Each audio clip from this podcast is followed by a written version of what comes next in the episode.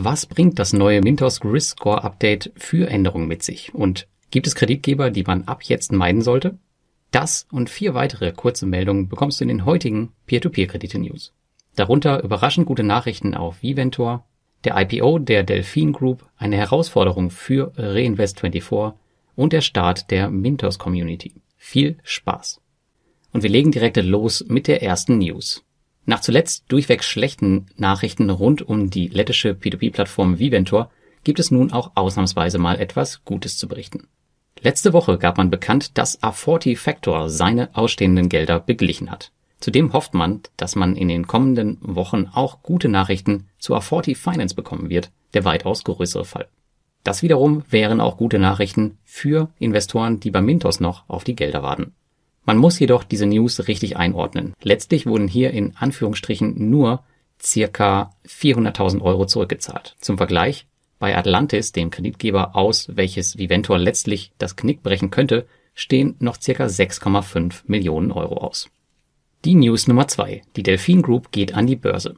Dieses Unternehmen solltet ihr kennen, wenn ihr als Investor auf Mintos unterwegs seid, denn sie sind dort extrem beliebt und nun gehen sie an die Börse. Seit sieben Jahren ist man schon im Geschäft und hat eine bisher solide Geschäftsbilanz. Der Börsengang soll dazu beitragen, neue Gelder zu bekommen, um weitere neue Produkte im Bereich der Verbraucherkredite zu entwickeln. Für Mintos-Investoren könnte das jedoch bedeuten, dass es am Ende weniger Kredite auf Mintos geben wird. Schaut man Aktuell auf den Primärmarkt ist dieser komplett leergefegt und mein eigener Autoinvest hat das letzte Mal vor circa 10 Tagen einen Delphin Group Kredit bekommen. Herausforderung für Reinvest24.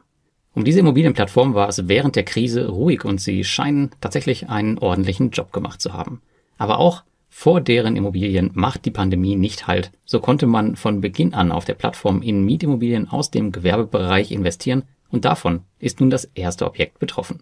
Nun hat ein Restaurant in Tallinn, in welches ich auch investiert bin, angefragt, ob man die Miete für zwei bis drei Monate um 50 Prozent reduzieren könnte.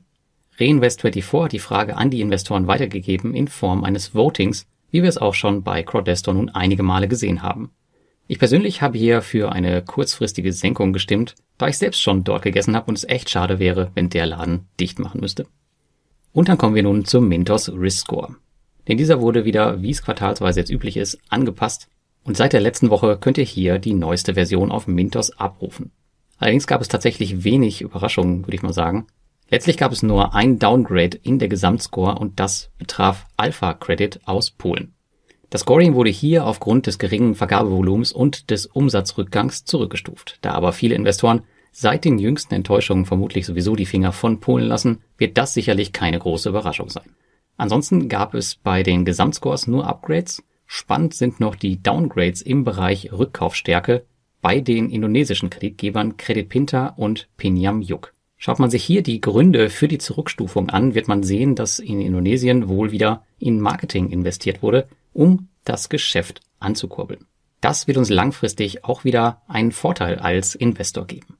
Credit Pinta habe ich übrigens schon einmal persönlich in Jakarta besucht. Auch wenn mich dieser Besuch damals eigentlich wenig überzeugt hat, muss man sagen, dass sich die indonesischen Kreditgeber zum Großteil in der Krise ganz gut geschlagen haben.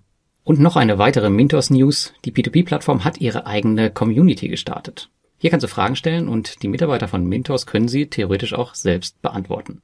Und auch Teilnehmer des Crowdfunding sollen hierüber ihre Informationen erhalten. Da ich selbst aber nicht daran teilgenommen habe, kann ich über den aktuellen Informationsfluss eigentlich wenig sagen.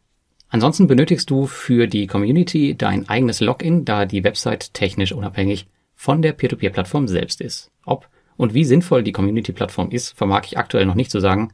Ich habe mich mal angemeldet und schaue mir das die nächsten Wochen mal ein bisschen genauer an. Bisher ist hier aber auch noch nicht allzu viel los. Das waren die News für heute. Wenn dir der Beitrag gefallen hat, dann like, abonniere und kommentiere meine Kanäle und wir hören uns beim nächsten Mal.